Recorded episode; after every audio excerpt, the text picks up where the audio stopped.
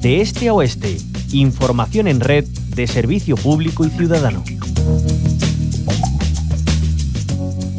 Han pasado 40 años aproximadamente desde que en el año 1982 se descubrieron los eh, primeros casos de SIDA en Estados Unidos. En ese momento se conocía muy poco sobre este virus, cuyo diagnóstico se consideraba una sentencia de muerte porque no había tratamientos disponibles y se desconocían las causas.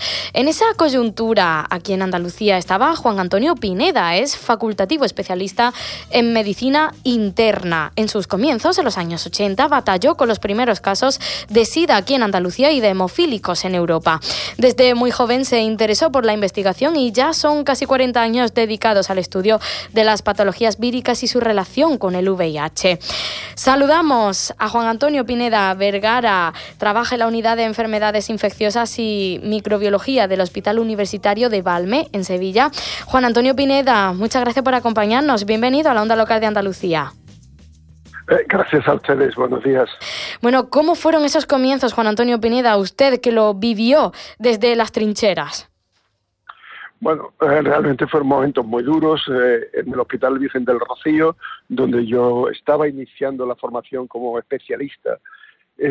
vimos los primeros casos, como usted ha dicho, de SIDA en, hemofílicos en vamos, en hemofílicos en Europa y de SIDA en general en Andalucía.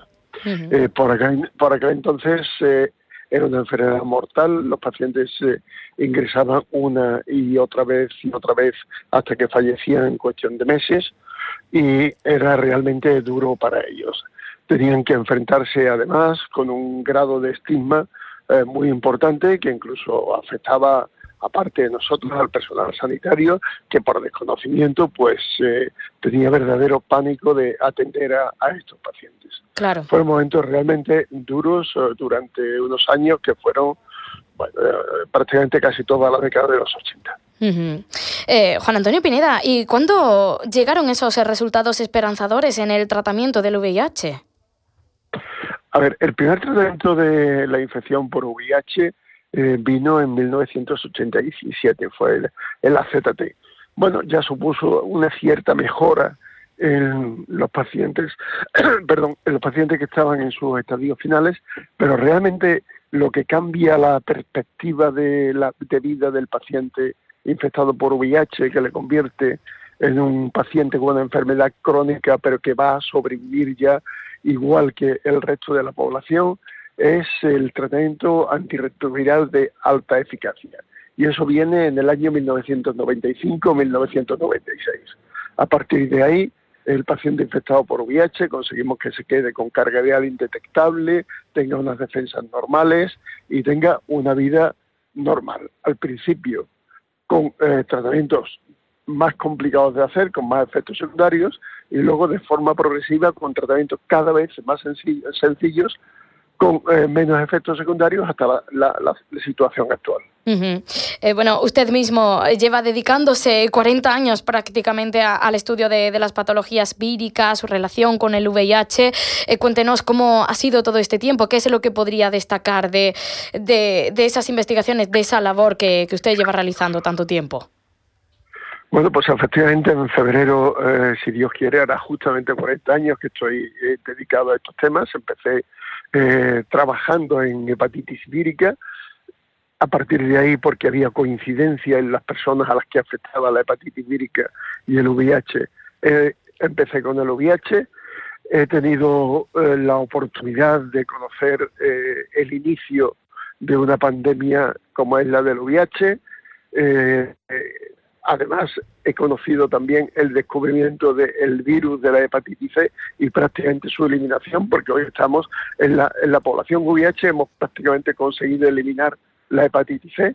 Eh, en la población general esperamos que con procedimientos muy parecidos a los que antes decía el doctor de la Torre de cribado oportunista, conseguir su eliminación también en los próximos años. Y he conocido una situación en la que el paciente VIH, pues, eh, tiene una cantidad de vida normal y una calidad de vida prácticamente normal.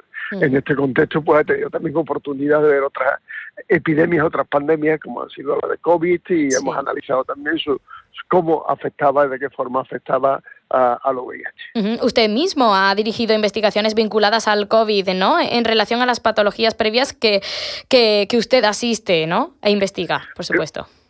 Efectivamente, así es. Básicamente, el comportamiento del COVID en el paciente VIH, que hemos visto que desde el punto de vista clínico es igual, y la respuesta a la vacunación, que hemos visto que en pacientes que están muy inmunocomprometidos es eh, eh, peor.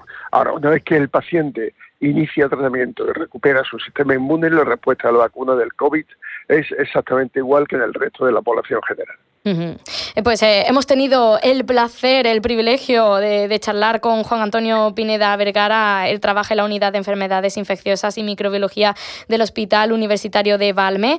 En Sevilla lleva ya casi en febrero, ¿no? Cumple ya 40 años dedicados al estudio de las patologías víricas y su relación con el VIH. Todo un erudito. Le dejamos ya porque tiene que acudir al Parlamento andaluz eh, a ese acto institucional en el que van a participar, pues además de, representantes institucionales y sanitarios, a la consejera de Salud y Consumo.